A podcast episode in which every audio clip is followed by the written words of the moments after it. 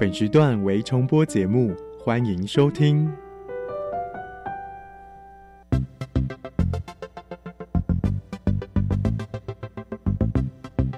新科技大未来，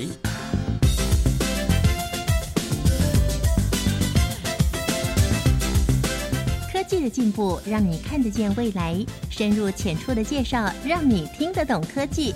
欢迎收听由谢若楠制作、吴一佳主持的《新科技大未来》。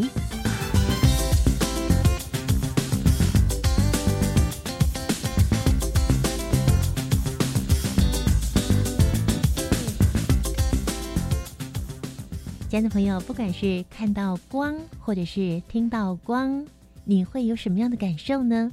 是不是直接联想到光亮、光明，还有温暖，甚至有时候会有一些刺眼的不舒服呢？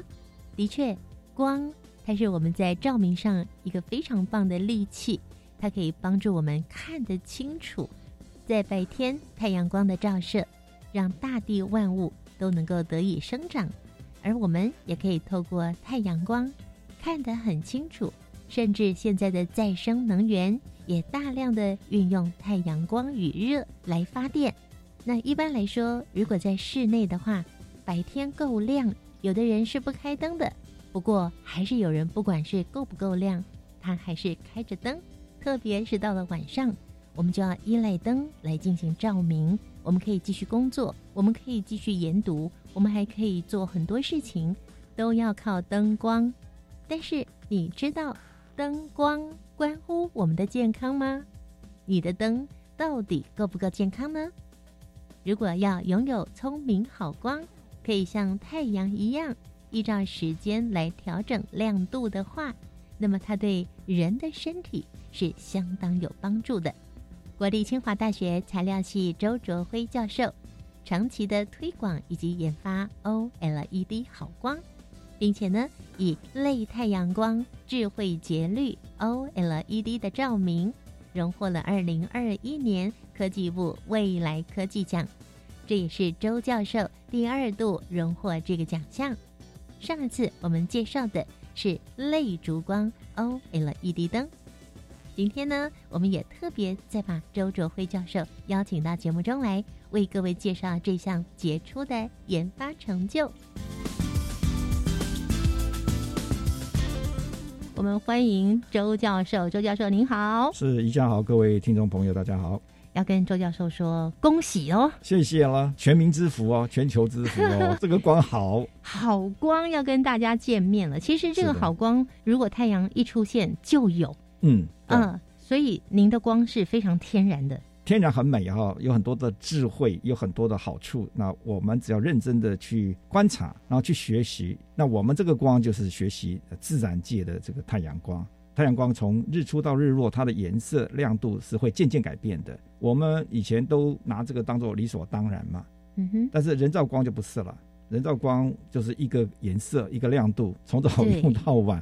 那等到很后面，大家才知道哦，这个会出事情的。嗯哼，是，到底会出什么事情呢？可能听过我们上一集类烛光 OLED 的照明这集的朋友们，可能会有一点概念。是的。不过我们今天也会针对刚刚加入的听众朋友来做一个更详细的介绍。我们先来跟大家讲，刚刚特别强调说，哎，自然的太阳光拥有好的照明的好光，就等于是拥有的健康。健不健康就跟我们会不会用这个光啊？有关系，就像国际太空站照明计划共同主持人布兰勒教授说的哈，他说光像药，光就是吃药的药，对，像呃西药啊、中药啊这个药，嗯，对，光像药，那用对了它像药，但用错了它就像毒。宜家今天帮大家带来这个节目，我觉得超级重要哈，你要录下来，要不然到时候就要再想办法再听一遍、听两遍，然后广传。因为吃错了就像毒，但是没有吃你就没有那个药效。嗯哼，这个精神该有精神没精神，那晚上呢，这该有睡意没有睡意，那长期下来不得了，那个影响太大了。当然，如果错过了这集节目，周教授，你还有一本去年才刚发表的作品 《呃，拥抱暗黑》。对，就是九个月前。哎九个月前，那刚好是去年底拥抱暗暗拥抱黑暗黑，嗯，一定要拥抱，以免我们 跟秦始皇一样又有遗憾。他在找了半天的有长生不老药，竟然就藏在暗黑里面，那个会天然分泌的。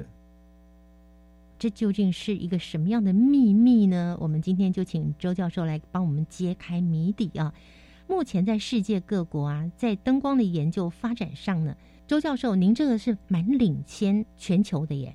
应该算是领先，嗯应该算是领先，因为我们先领先的是那个太阳，就是这个太阳光 OLED 嘛，哈、嗯那我们在二零零九年正式发表。那在发表之前，当然我我们有先把专利申请下来，二零零九，那听起来十年前，十二十一年前了。十一年前，这个在国际上面是引起蛮大的震撼，那个报道非常非常的多，因为呃人类会使用灯光嘛，哈，像是油灯啊、蜡烛啊、啊火光啊或篝火等等等等。那后来好不容易发明了电灯泡啦、日光灯啊、嗯 LED 灯，它的颜色就是固定不变，但是这个离自然光都太远了。嗯哼，事实上，这样就是说，因为台湾我们的人少，资源少，因为穷的关系，好多研究人家都先做了。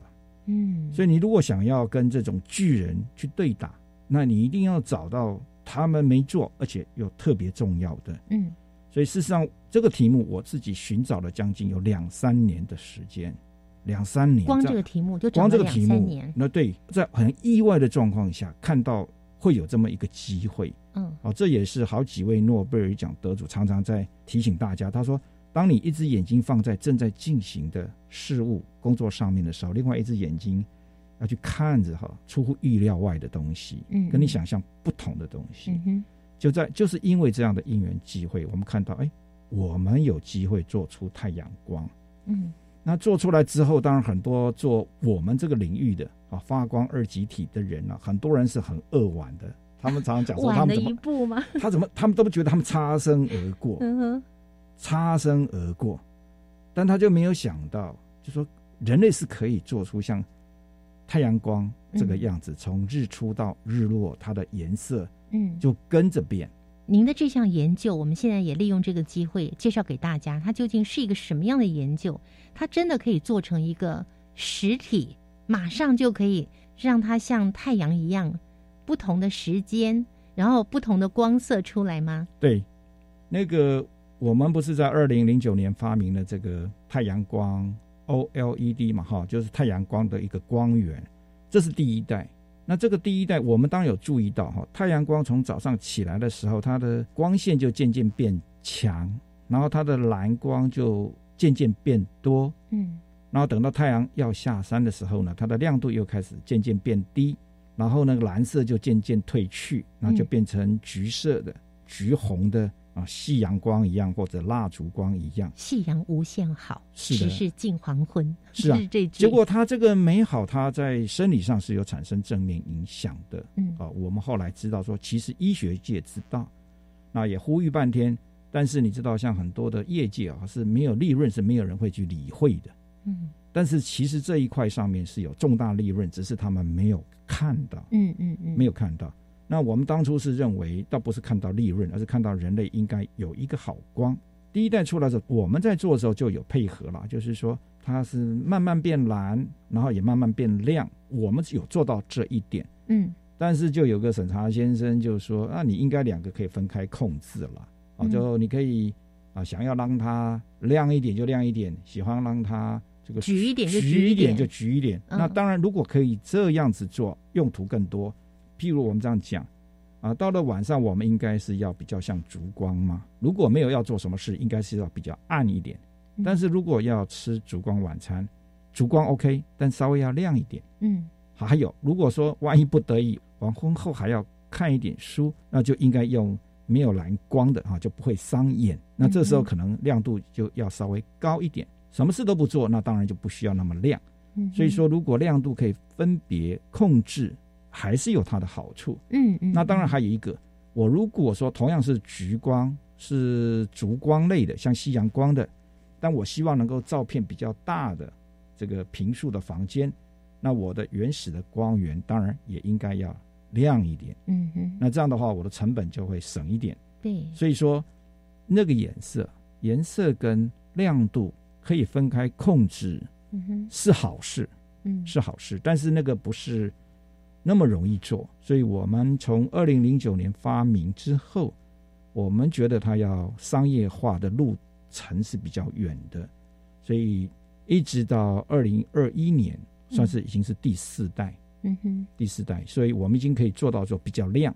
啊，那它的亮度跟颜色可以分开控制，嗯，那就真的可以啊完全模拟这个太阳从日出到日落啊，这个所有的颜色啊，所有你需要的亮度，它嗯都能够涵盖。嗯哼，所以目前您研发出来的这个灯具，它就是可以从早上太阳出来，一直到太阳下山是这个阶段当中，它的光的颜色，它可以自己去调配。我们可以对，我们可以做一些城市设定嗯，啊，让它自然改变。嗯哼，那当然，它的原理其实是蛮简单的。通常我们啊，就是所谓的电压高一点，也就是说把电通进去多一点，它就由电子转成光子嘛。嗯啊，所以就说你如果需要亮一点，就是所谓的光子要多一点，那就通电多一点多一点，那就所谓的电压啊或者电流嗯高一点，就用这两个任何其中一个就可以让所谓的亮度做改变。那我我们目前是用啊电压调控。嗯啊，那这个亮度就变了嘛。好，那另外一个就是说，我们这里面有一个发明，就是我们是用了啊有三个不同颜色的啊不同颜色的这种所谓的啊类自然光的这个次面板啊，比如说有一个啊这个面板呢发出来的颜色就是像是呃纯白光，像太阳发出来白天的时候的纯白光。嗯那另外有一片呢，就在比较远的，就是像火红的夕阳光。嗯嗯。那中间另外还有一片，就是介于这两个之间，就是在黄昏啊，这个黄昏前一个小时，有点嗯。带黄色的这个太阳光。那这三个类自然光的次面板去组合之后呢，就可以啊产生出非常漂亮，像太阳光。啊，太阳光它的颜色从日出到日落，它有一个轨迹，嗯。那我们发出来这个光的颜色的轨迹，就可以完全贴近这太阳光的颜色轨嗯颜色轨迹，是。这样子去去变化。您在讲光的颜色轨迹的时候，一般的听众比较能够清楚的是我们眼睛看得到，眼睛看得到的，就大白天太阳很亮，跟到了将近黄昏，或是太阳要下山了，对或是正好它要下下山的那个那个区段之间，我们比较清楚。可是你们的嗯研究是非常精准的，它是有数据的，对不对？对，嗯或者这样讲好了，我们也可以利用这个节目对自然光多一个认识。嗯我我们后来发现其实是这样，就是说天空的光跟太阳直接照出来的光的颜色其实是不一样的。因为它很多云层或者是大气层，大气层就做了一点点的干扰跟阻碍吧。是的，所以呢，这样讲好了，太阳太强，我们都不会直接去看太对对，阳光，会伤眼睛。会绝对伤眼睛。可以直接看的时候，大概只有太阳下山那个时候嗯嗯啊，那个时候光线没有太强，蓝光没有太多，可以直接看。其他时间几乎不可能直接看，甚至日出的时候，你到阿里山去看都不可以直接看的。对，那个光线太强，你看了之后眼睛是立即受伤，而且是嗯也永久性的伤害。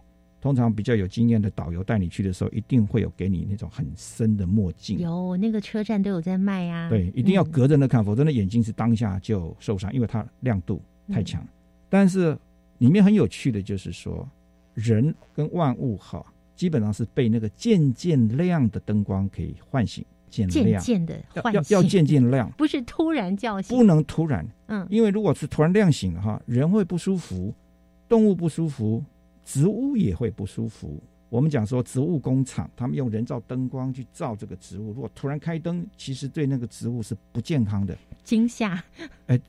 那是真实的。嗯竟然我们清华大学生科系的教授做植物方面的专家跟我讲，他会分泌不对的东西。哦，然后我在上课的时候，有一个同学，他家里是养金鱼的，啊，卖宠物鱼的，嗯他有注意到这个现象。晚上灯关暗了嘛，白天的时候灯一打开，那个金鱼就到处奔窜。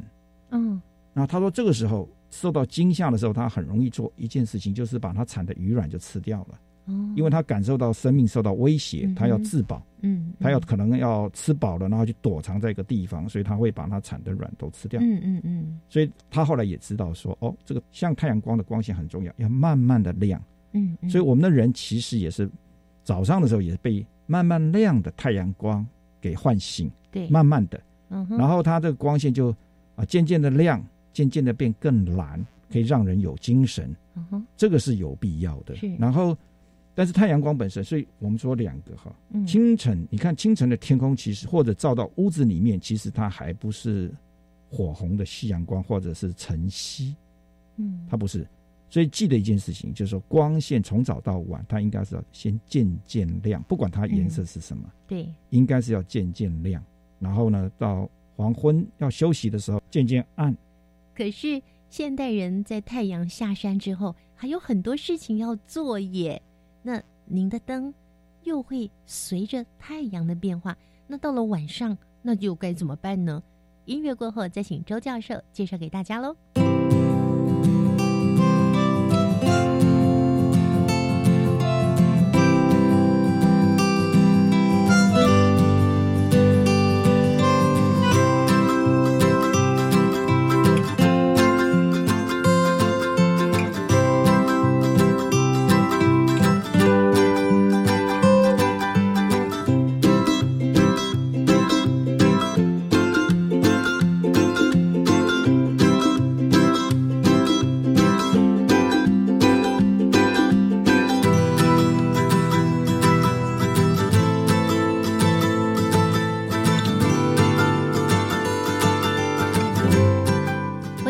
收听的是教育电台《新科技大未来》节目。今天我们邀请清华大学周卓辉教授为我们带来他的研发，获得了二零二一未来科技奖。这项自然好光也申请了四个独步全球的专利哦。接下来，周教授要为大家介绍的就是这个好光它还有什么样的功能呢？人类有时候要工作，要长时间盯着电脑、电脑公文、嗯或者书本在看。对，那如果是蓝光多的，那眼睛很容易发炎，眼压会会过高。嗯，等于说现在的人其实凭良心说啊，除非自己玩游戏了哈，电子游戏、电脑游戏玩太多，这一回这是一回事。要不然我们现在大概从小孩子开始，小学他那个阅读的那个负担呢，已经过度负荷。嗯嗯，加倍了。呃，可能得加两倍、三倍，加上如果他还补习，我我只能说很悲惨哈。等于说我们小孩子在很年轻的时候眼睛就用坏了。然后前一阵子我们又因为 COVID nineteen 的关系，所以就变成是在网呃网络的线那那是。最最严重的，就瞬间很多爸爸妈妈都知道小孩子不能去用三 C 嘛，哦，那但这眼科时候全部破医生功啦，这时就跟我说，功。突然间就那个小朋友的眼睛视力近视眼的增多好几倍。对，所嗯以那个叫做蓝害疫情嘛，就新冠疫情如果算是第三次世界大战，蓝海疫情就是第四次世界大战。然后这两个呢是刚好交互的，就像两个台风交互的在加增它的伤害。嗯，嗯因为新冠疫情，所以我们被迫要宅教育，用很多三 C，用了三 C 之后眼睛坏掉，啊，用了三 C 之后晚上失眠，嗯失眠之后抵抗力变弱了，那就没有办法对抗这个新冠病毒，嗯哼，然后就更多的新冠病毒，就就进到一个恶性循环。对对，所以才会说这个自然光，我们对自然光事实上啊可以多一些认识，但是有时候民众实在是很困难，因为没有产品，有产品他就直接用啊，他就可以直接感受到嗯哼，啊这个光线的重要。教授，您这项的研究有拿到四项独步全球的专利技术，是是哪四项呢？这四项里面有两项就是讲到怎么样去控制、去改变它的颜色，然后呢，后来有一个专利就是说我可以同时改变颜色又改变它的亮度。嗯好，那再来就是说这个看起来好像也没有太难。那再来我们就有一个专利，就是说那你在改变的时候，这个颜色最好还是要像太阳光，它要像自然光。嗯所以我们就用了所谓啊三到四个类自然光的这个次面板光源，等于是说我有至少三到四个啊这个不同颜色，像嗯太阳光一样不同颜色的这个光源，那由这三个去组合出一个完整的。嗯那我就个别调控，比如说我今天要是白天希望有精神一点，蓝光多一点，我就把那个白光啊，这个像太阳那样子自然的一个白光就放亮一点。嗯嗯那如果我要进到这个黄昏的时候，希望它是一个啊烛光晚餐，或者我要长期看书，希望是一个没有蓝光伤害的，嗯那我就把啊就是烛像烛光，像火红夕阳的嗯哼啊类那个类太阳光，就把它放亮一点。那那中间就由这个三个去调变，等于是我有三个元素。我们讲嘛，如果啊两点成为一个直线，但是太阳光的颜色它不是一个直线，它是一个曲线，嗯，它那个变化它真真的是是柔美的，它不是硬邦邦的，嗯。它是这样一个曲线啊，它会变化，所以我们要有三个光源，要有三点才能成为一个曲线。嗯哼。啊，所以这是另外一个专利，就是我们用三个以上的这个叫做类自然光侧面板去组合一个完整的自然光嗯这样子。然后另外当然就是啊，再一个就是所谓的智慧型的，就是我们可以把它啊在等于输入到城市里面，然后最后使用者只要去按就好了。我想我们后面还要继续研发了。嗯嗯啊，譬如说，可能你就直接选一个说哦，我要这个春分、秋分的光线就好了，就就这样很简单嗯啊。比如说我我今天想要有一个渐渐啊春天的，嗯也就是说，呃日日渐渐变长，夜渐渐变短，嗯嗯嗯啊或者说他实在是在北极地已经受够了没有太阳这样的环境，那他希望是夏天的，那你就按一个夏天的。嗯那等于是说，他白天时间有光的时间就比较长。嗯哼那或者反过来，你就说好了，我我要我差不多呃想要进到一个比较休息的一个状态，那就进到一个秋分。嗯秋分就是说啊、白天就开始渐渐的短，夜晚渐渐的长。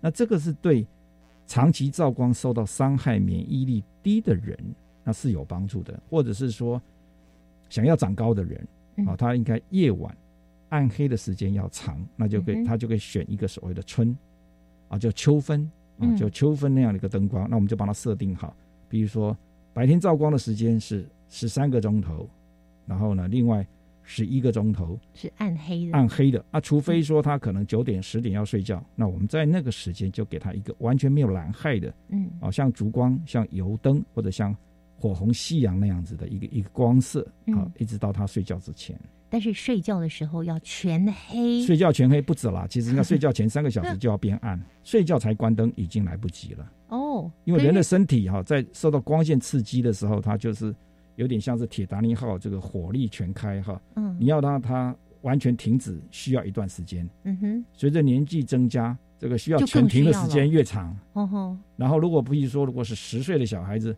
这眼睛一闭就睡着了，灯嗯开着他照样睡，因为他嗯的褪黑激素啊分泌很快，他的那个新陈代谢是快的。嗯嗯，但年纪越大，就越容易辗转反侧嘛。是大概是我有问过我的学生，他们从大二开始就失眠，就容易失眠。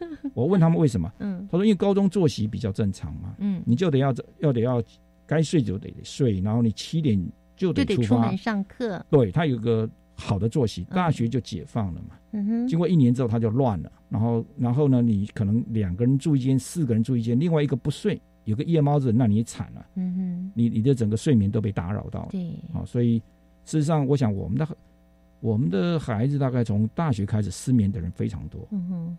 所以您的这个健康好灯啊，听众朋友听到这里一定很想知道说，发光的那个灯体啊，因为您的这个名称叫做 OLED 嘛，对那我们对 LED 灯非常的清楚，因为家里面多多少少都会有对手电筒啊，或是屋里面的灯，对，好多人啊都是换成了 LED 灯。嗯对，那您有换就不要再换了。你又加了一个 OLED，那这这个光体到底是它的光是怎么出现的？那我们等到下一个阶段再请周哲辉教授介绍给大家喽。好的。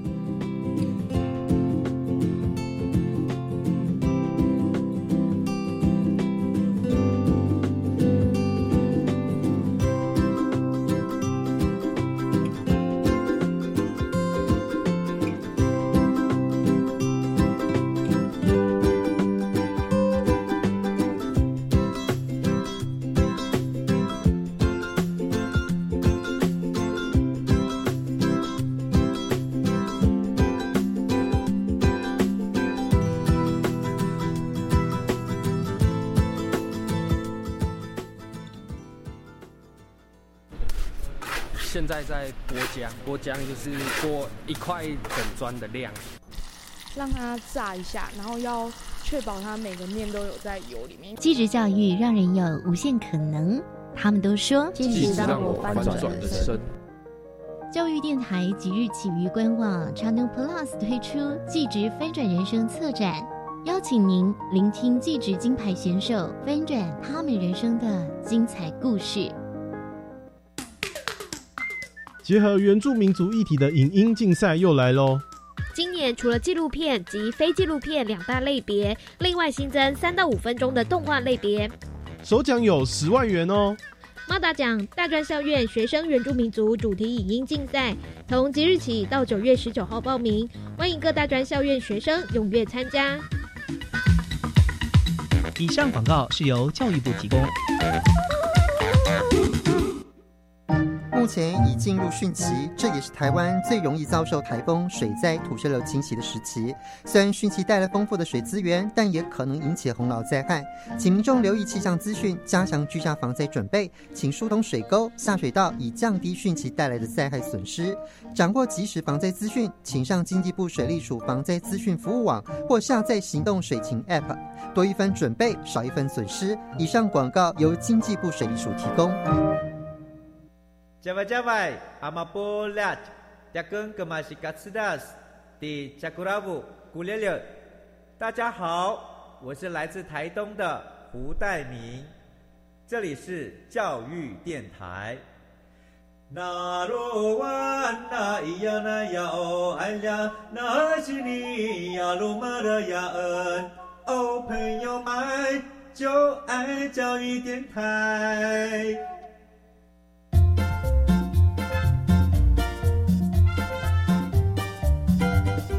新科技大未来，每个星期三上午十一点零五分，与你在教育电台的频道上认识新科技，迎接大未来。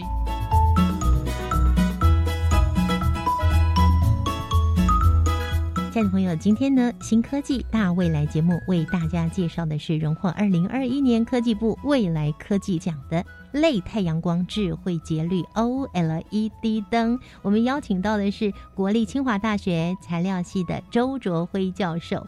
周教授已经不止一次来到我们节目中了哈，恭喜周教授又得奖了。那今天呢，听众朋友听的上一个阶段提到的这个部分，可能也会很好奇，那这个灯它到底是？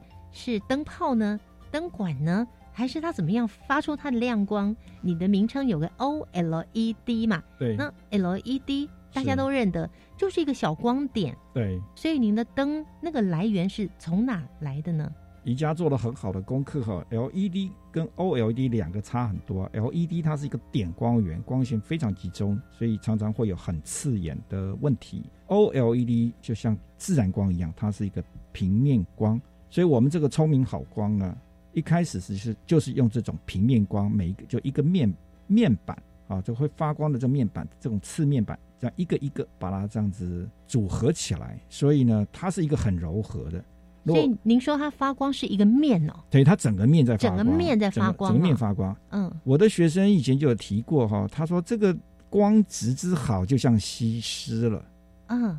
这么的好的一个光质，然后 LED 那可能像东施，它要磨粉，它要擦脂磨粉，因为它太亮了。嗯，人类没有办法接受这个一个点很亮，非常伤眼，所以直接刺伤眼睛。所以它要磨粉，它就要做一些光学的处理，把光把它分散。但分散之后，它不见得会很均匀。所以那个周教授，您抬头看，这个是 LED 灯吗？这个应该是 LED 灯，哦，对，这是 LED 灯。然后他已经在外面做了个罩子，就已经想办法就磨粉了，磨粉了，呃，就磨就磨粉太平了。他要把它均匀化，嗯，然后再经过这个砍灯，这个再再出来。但如果你直接看它，它本身当然非常亮了，非常亮，真的亮的非常刺眼。刺眼，对。现现代人用光的问题是用的太亮，就像说早期盐巴柜，大家舍不得用，后来便宜的时候大家用太多。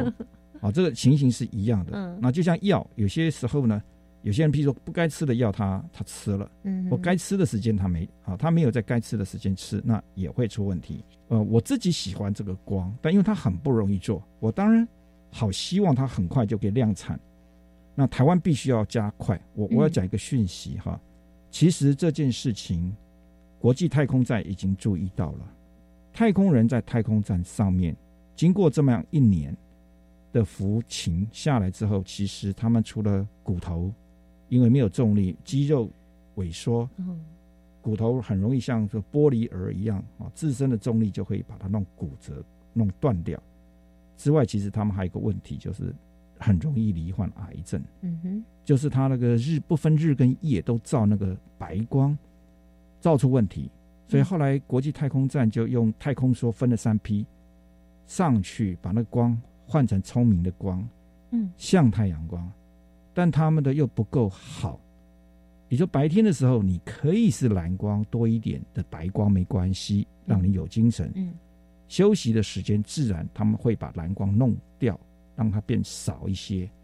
然后当睡觉的时候是不需要有光，嗯但是他们就说在人类要休息的时候，它的蓝光是一丁点都不需要有，嗯但是他们还是有。嗯那为什么我还是要提有机发光二极体啊？叫 OLED，就是因为这个光它不像 LED，LED 早期的时候哈，它一定要配一个蓝光，用蓝光当引擎去击打黄色荧光粉或红色荧光粉，然后呢，这样子是所谓的蓝光、黄光或者蓝光、黄光、红光加在一起才产生白光，所以它一定要有一个蓝光，它跑不掉的。嗯但 OLED 它像水彩调色盘，你喜欢什么颜色放什么颜色，不喜欢不好的就不要放，嗯所以它就摆脱了这个蓝害的问题。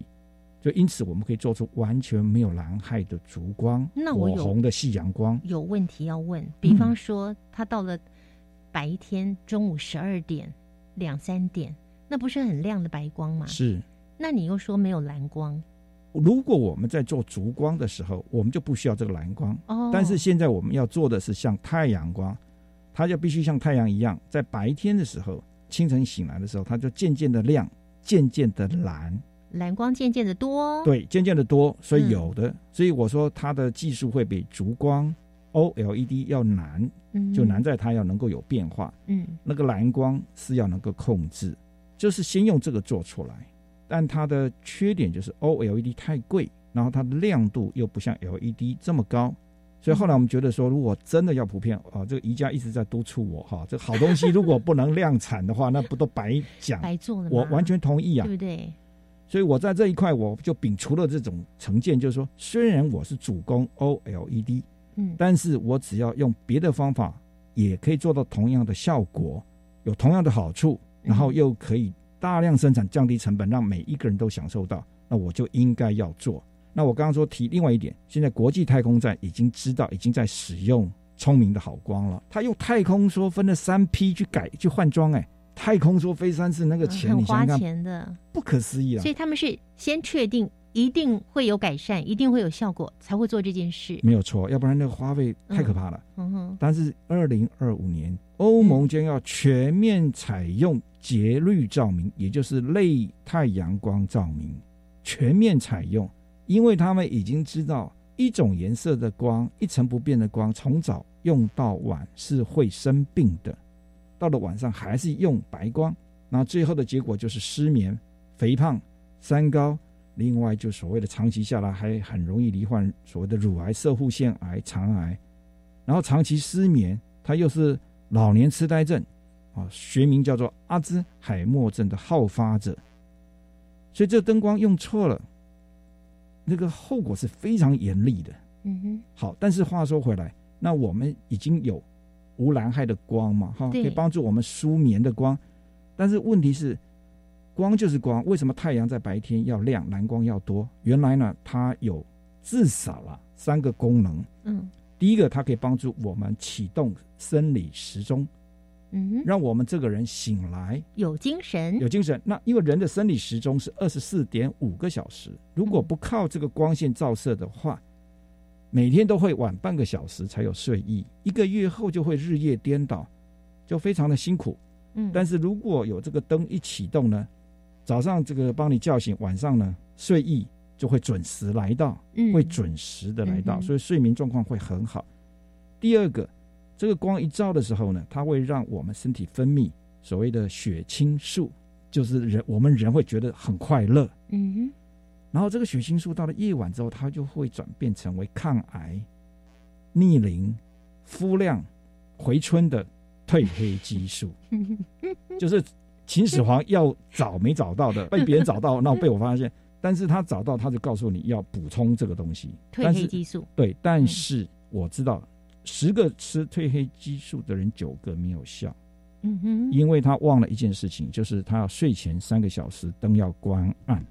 如果睡前还在用电脑的人，嗯特别是用电脑工作的人，他吃褪黑激素再多没有用，嗯因为他脑袋里面就有醒来激素跟一个舒眠激素两个在打架，嗯嗯。所以要有效很简单，它是全套，就是要拥抱暗黑。嗯，所以拥抱暗黑好处太多了，一拥抱暗黑，你这个铁达尼号就慢下来了，再加上你吃褪黑激素，它的引擎就反转了，那人就很容易睡着。好，所以刚刚讲到说白天要照光，对不对？启动生理时钟，第二个分泌这个血清素，对，它第三个它还会帮助我们分泌所谓的醒来激素，或者叫做啊可体松，又称为个肾上腺皮质素，就是让我们工作上会很有精神啊。所以它的白天照光非常的重要，所以才说那个光像什么？像药，像药。你用对时间它是药，用错时间它变成毒啊，或者用过量它又变成毒。从二零零九年，零九年您开始推出第一代，那个算是第一代现在这是第第四代，第四代，第四代就是一个智慧控制，譬如说可以用 A P P 做远端的控制，哦，也就是说它可以设定好。那甚至这样子讲好了，目前我们有做了几组，然后有放在一个医院，它就优先采用了。呃，实验阶段吗。对，已经进到临床实验，那这个临床实验也做完了。那为什么选择在医院呢？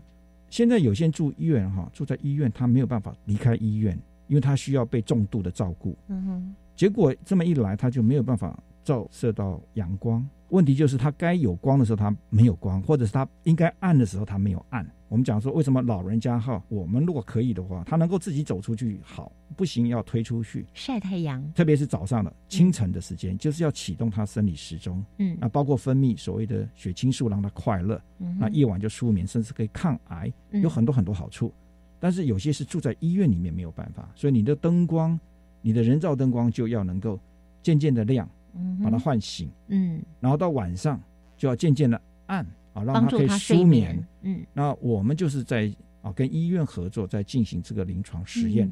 那事实上也有很多单位都在进行类似的实验，只是嗯他们没有办法像我们一样拥有最好、最美的这个聪明好光。嗯也就是说，当我们到入夜啊、呃太阳下山的时候，那火红夕阳是非常的美，对不对？对。但是现在你在外面找得到的类似的这种节律灯光，它都还是停留在太阳下山前面大概半个小时那个颜色，里面嗯。还是有很多的蓝光。嗯哼，那个蓝光在太阳下山之后继续使用，会伤害我们褪黑激素的分泌，嗯对身体是非常的不利。嗯，所以他好不容易白天照光，有可能晚上好睡，但是晚上那个灯光又照得他没办法睡，嗯嗯。所以那个东西就叫做说有一半好，一半坏，是。很糟糕。所以我们现在为什么国际太空站照明计划共同主持人布兰乐要到清华大学来拜访我？因为他发现我们发明的这个烛光是完全没有蓝光的，嗯入夜之后要用，只有这个可以使用，要不就是灯光关了，你真的要用，你就是要用完全没有蓝海的。嗯所以白天的光跟晚上的光它是有区别的。嗯哼但是我想听众朋友最先要知道的就是，二零二五年欧盟要全面采用节律照明，也就是类太阳光的照明。嗯那问题我们身边有没有？如果没有，一下子买不到，你就要找到替代的方案，照顾自己。至少那个灯光要能够调，渐渐的变亮，渐渐变暗。您愿意告诉我们替代的方案吗？因为这个只是研究，它现在没有变成商品，还没有量产嘛，对不对？所以赶快吧！我想这个工研院 也有在做类似的，当然他们是用 LED 来做，LED 灯也可以做成您说的这个以前不行，现在可以了。效果。以前不行，现在可以了。现在已经可以摆脱蓝光的使用。嗯我当然还要再仔细去查找一下。我们现在是已经找人开发出来的烛光 LED，不是烛光 OLED。嗯，那如果是烛光 LED 的话，那就便宜太多了，非常的便宜，便宜几倍啊？十倍跑不掉。哇，差十倍这么跑不掉多，那一定要赶快量产呐、对，应该是可以量产没有问题。那我要讲就是说，已经有一个完全无蓝害的主光 LED 一样的，你就拿着这个跟黄光 LED 跟白光 LED 三个去组合，最好是四个去组合，你就可以组合出来非常漂亮的像太阳光这样子的一个光色。哦，我们自己组合啊？啊，当然不是了，这个组合有点困难啊，啊，也不是那么难。嗯，这个技术有了，我们这个算是雏形品也有了。嗯。然后接下来就是再进一步嘛，啊，找人能够把它量产。清华大学都做出来了，工研院更多的人力资源应该更快把它做出来。我觉得这是全民的福利，也是为了我们全民的健康。是，应该是由国家带头来做。应该要有一个国家队，这个一做的话，就你看全球七十八亿人口都可以享受，而且欧盟说已他已经要了嘛，他全面采用，已经有市场啦，市场已经等在那里了。对。对不对？所以这个时候不做要做什么呢？嗯哼，对不对？因为其他的灯光有害的灯光已经过度饱和了嘛。嗯，那这个好光就是人人期望的，不止太空站要用，医院要用，家家户户都可以用啊，对不对？那这样你可以省掉很多的医药费。当然，这个灯光下来之后比较复杂，比较贵一点，对不对？嗯。但是你跟医药费比比看，那省很多，也不用受罪啊。我我们就讲，好像一个乳癌治疗，在国外要一千万台币啊。嗯。在台湾。还要到五六百万，对对，少五六百万，你这个电费呀，你怎么花都花不到，花不到，花不到十万，一辈子都花不到，一辈子都花不到。但是，一旦生病了，像失眠，嗯，失眠要去吃安眠药，安眠药就是有副作用，嗯，然后甚至还会伤害到我们的大脑。但是这种自然的东西，光用对了啊，让我们可以逆龄，皮肤变亮，变年轻，回春，然后抗病抗癌的褪黑激素就会大量分泌，那些都不要钱的。所以何乐而不为？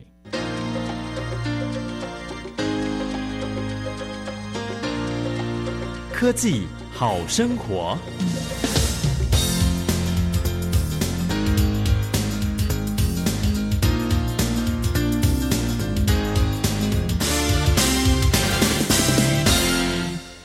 想想看，就每个人在家里都觉得很幸福。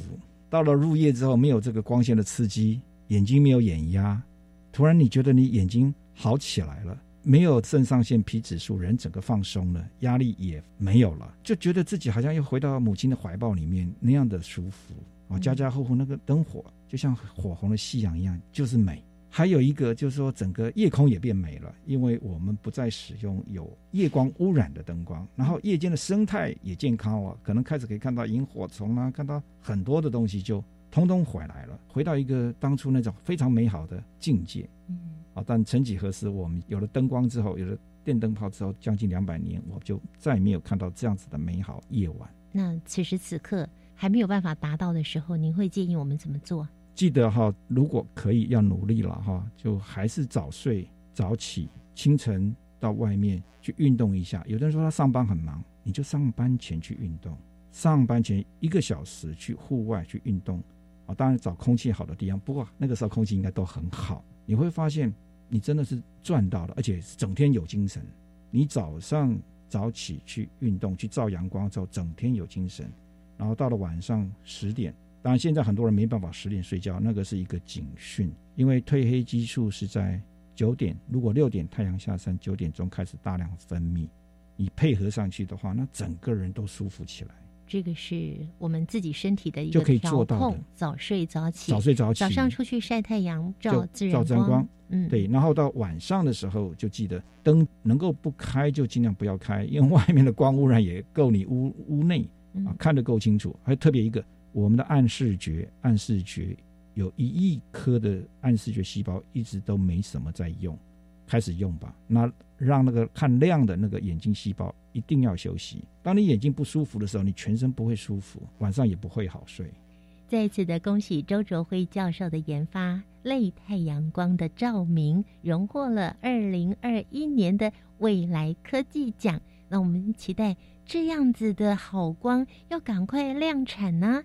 那在还没有量产之前呢，也邀请听众朋友用光来好好照顾自己的健康喽。谢谢周教授。我们接下来呢？再请方如为我们带来最后一个小单元，特别针对周教授这项研发，对于人的健康带来什么样的正面影响？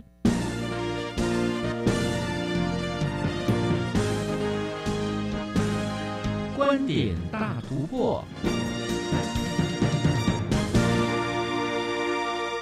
欢迎来到观点大突破，我是方如。电灯的发明让人们能够延长活动时间，也大大的促进经济发展。但是在灯光的照明之下，身体却也受到了影响。今天在单元当中，很高兴的我们邀请到了台中维新精神专科医院的徐景琪院长进行分享。院长表示。身体机能与心理健康都会因为光线的色温、强度等因素不同而受到不同的影响。其实啊，我们讲的光线呢，它是啊有这个光色还有亮度的区别哈。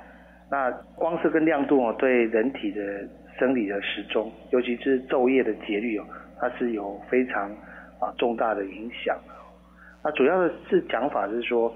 比如说在啊白天就早上的时候啊，一般它就是有日光，那这个时候会促进体内的可体松，就 c o r t i s o 的分泌啊，啊让那个人比较有精神，而且有专注力，而且啊工作也有很有效率。但是到了晚上以后哈，啊如果我们还是用啊蓝光比较强的明亮的白光哦去啊生活的话。啊，这个会会很强烈的去抑制啊褪黑激素，就 melatonin 的分泌哦，啊这样子呢会造成啊比如说失眠啊或者肥胖以及啊第二类型的啊糖尿病啊甚至心血管疾病啊，那长期这样子下来啊也会造成乳癌或者是啊社会腺癌的啊罹患率的攀升啊。所以我们必须要在夜晚的时候，应该要使用一些没有蓝光、没有蓝害和呃比较像这个烛光的那样子的橘色的灯光这样。而在医疗领域，有一种光照治疗，便是针对日照时间不足所造成的精神问题进行改善。所谓光照治疗哦，是用来提升这个夜晚的这个睡眠品质的哈，并且。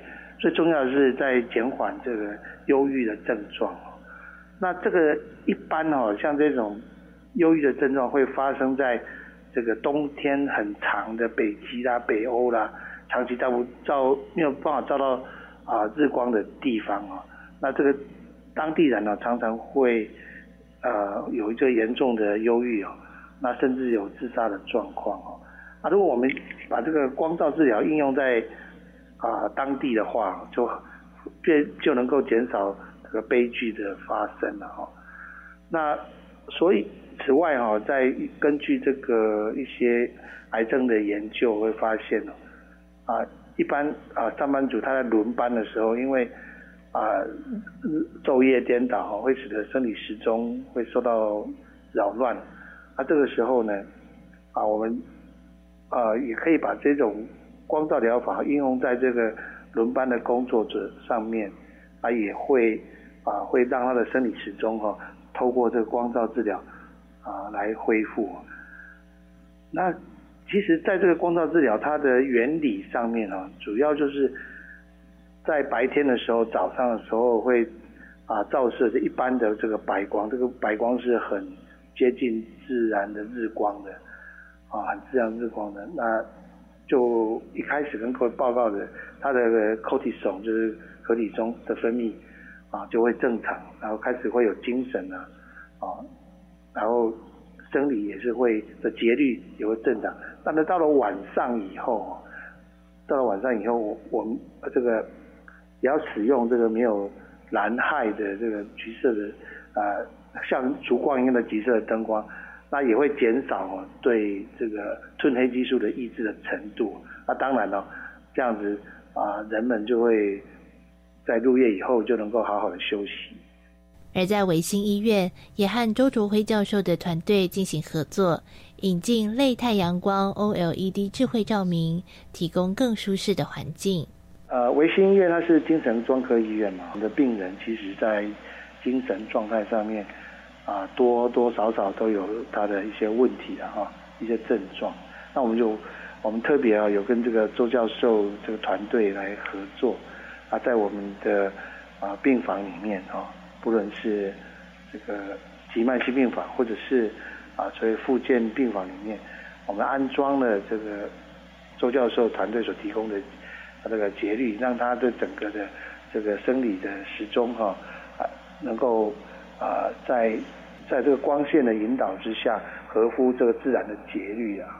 那这样子呢，他到了啊白天比较有精神，晚上呢能够啊很快的进入这个睡眠的状态哈。那也会让我们精神科的病人哦觉得比较啊他自己觉得比较舒服，因为他已经符合了正常的生理时钟啊。那对他的这个精精神状态的的进步啊也非常的有帮忙啊。这是我们在医院呢啊用周教授团队所提供的。啊，灯光设计啊，那所所造成的一个精神科病人啊精神稳定的一个结果啊。我们过去呃因为没有在这个光线上面哈，在医院的环境里面并没有被特别的注意的哈啊，所以啊除了我们医院管理上面其实只重视到节能了哈啊，并没有说啊要提供比较友善呐。啊，包括生理上面的友善、心理上面的友善的灯光给我们的病人啊，通过周周教授他们团队的这个在我们医院的一个实验的结果，那我们发现呢，用这个光线啊，哎的这个调节哦，可以让我们精神科的病人啊，他的精神状态啊比较趋近于稳定的啊，哎，这个是一个实验的一个状况这样。许院长也提醒听友。在日常生活中，可以针对情境不同选择光线，来帮助自己达到更好的生活品质。其实我们也建议哦，大概我们在日常生活里面所要选择的光源哦，啊，应该有有大概要注意三点了。因为除了我刚才讲的，除了节能以外，它应该有生理方面的友善和心理方面的友善这两个特点。那这个是。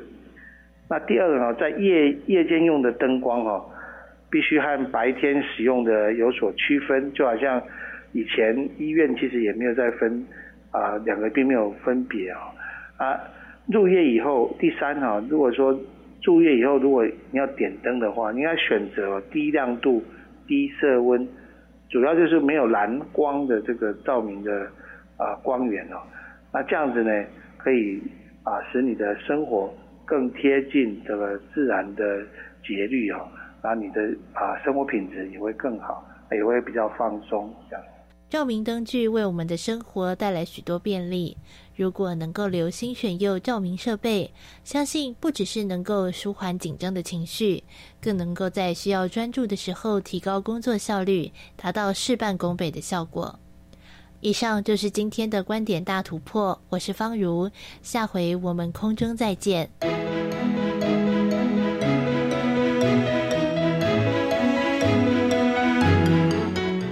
在过去呢，大家都误以为光，因为要照明，所以越亮越好。但实际上呢，太亮的光以及蓝光过强的光，对于身体、对于视力都会带来伤害的。今天透过了周卓辉教授的这项研发，我们也希望提供给收音机旁边全国的听众朋友，你要好好的检视你家里面使用的灯具，它是带来健康呢，还是带来身体的危害呢？好，节目最后呢，我们要预告下周要为大家带来的新科技。现在有更新的一些方式。例如使用人造卫星从太空中看我们地球上的云，持续的做监测。我们利用了最新的演算法，让它可以推估出云到底多高了，到底它会不会下雨，它的里头的云滴的大小到底是多少。它可以协助我们做很多不同的方面的应用，例如说的航运灾害的减低。下个星期三上午的十一点零五分，教育电台新科技大未来节目将为各位介绍由中央研究院环境变迁研究中心所研发的，利用卫星来进行云雨监测，还有在民生服务上的应用。我们期待下周见了，拜拜。